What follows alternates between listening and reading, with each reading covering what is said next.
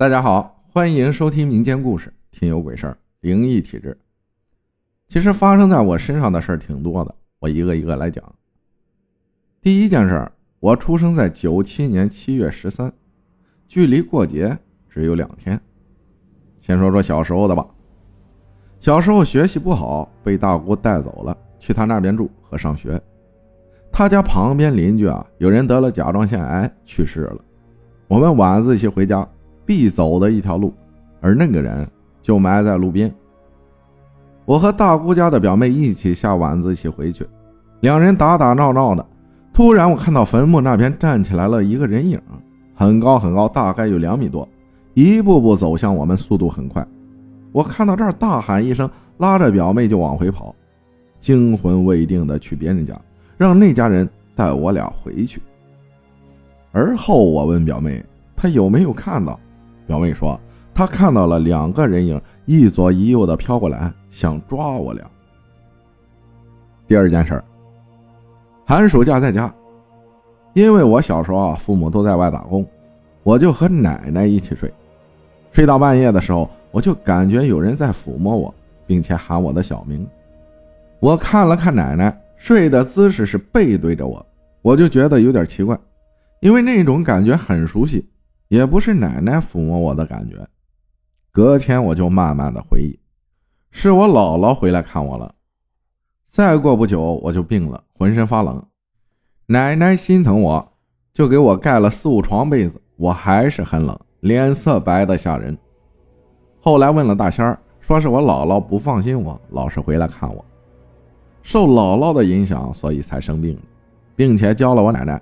让他半夜插三支香在我的屋门口就行了。奶奶照做后，我隔天起来就好了。第三件事，我那时候已经是初中了。有一天，我和家人一起在院子里吃饭，吃完后，奶奶说去村里遛弯，回来再收拾。就剩我一个人在家，大门也没有关，我就和家里的大黄一起在院子里玩。突然，大黄目露凶光，尾巴夹紧，一直对着那个桌子叫。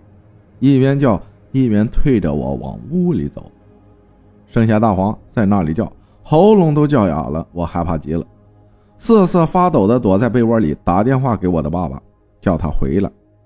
声音很大很急促，他听到这样就知道是怎么回事了，就赶了回来。回来后，狗就不叫了，一个劲儿的去喝水。后来把这个事情和村里的大仙儿说了说，大仙儿笑道说。有只饿死鬼看到我家大门没关，也没有贴门神，加上碗筷没收，以为是给他吃的，他就来了，并没有恶意。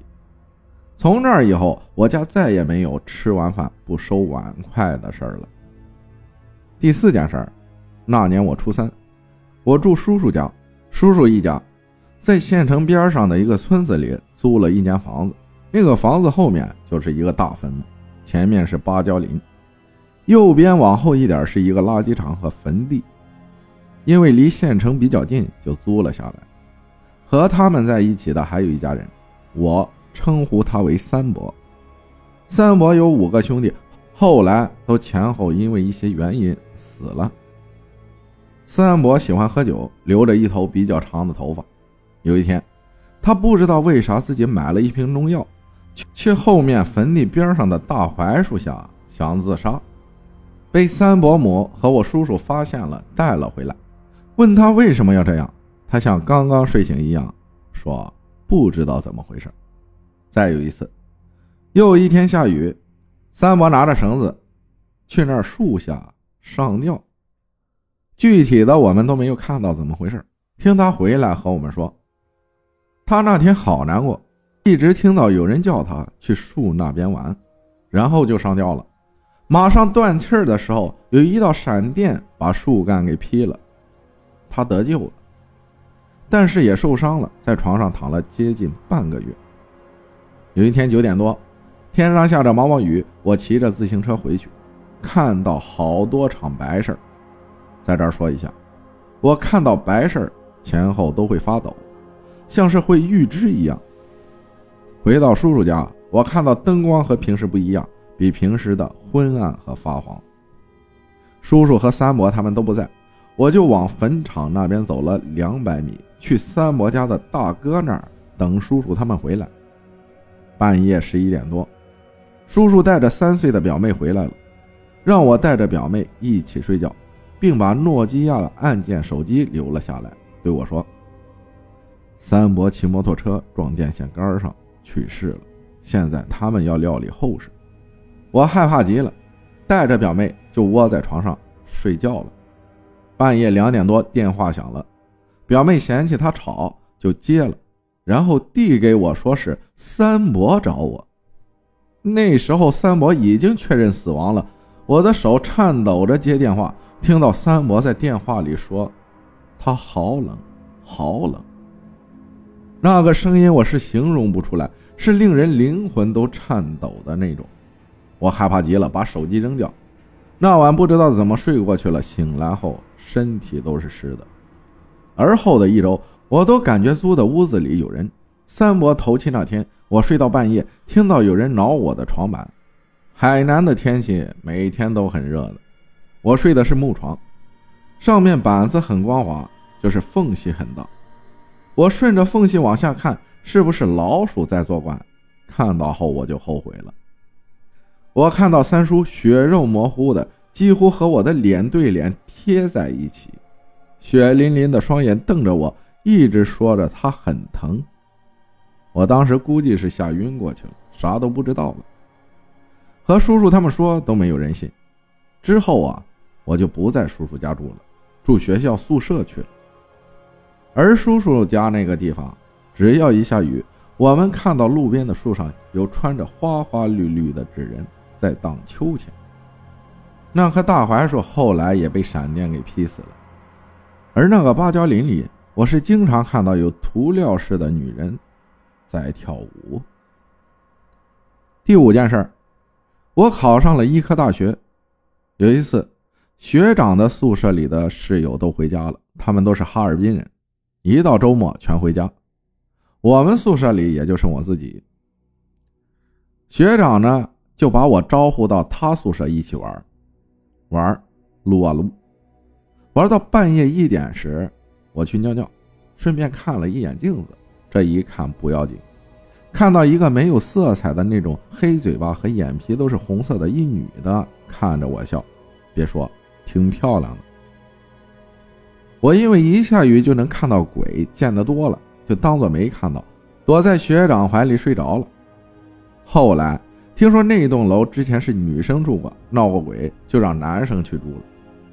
学校对面就是别的大学，我和学长一起走在路上，学长走在里面，我走在外面。突然有一个人从路中间把我给撞倒了，学长当场就愣住了，并询问我咋回事。我说有人撞我，我看不到他。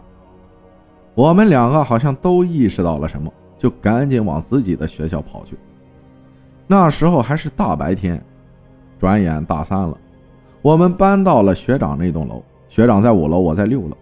半夜我起来尿尿，东北的夏天凌晨三点多就特别亮了。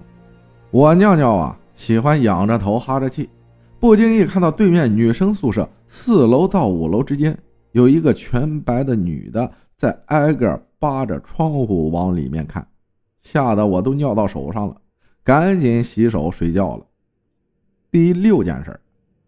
我已经毕业两年了，这阵子就一直在家。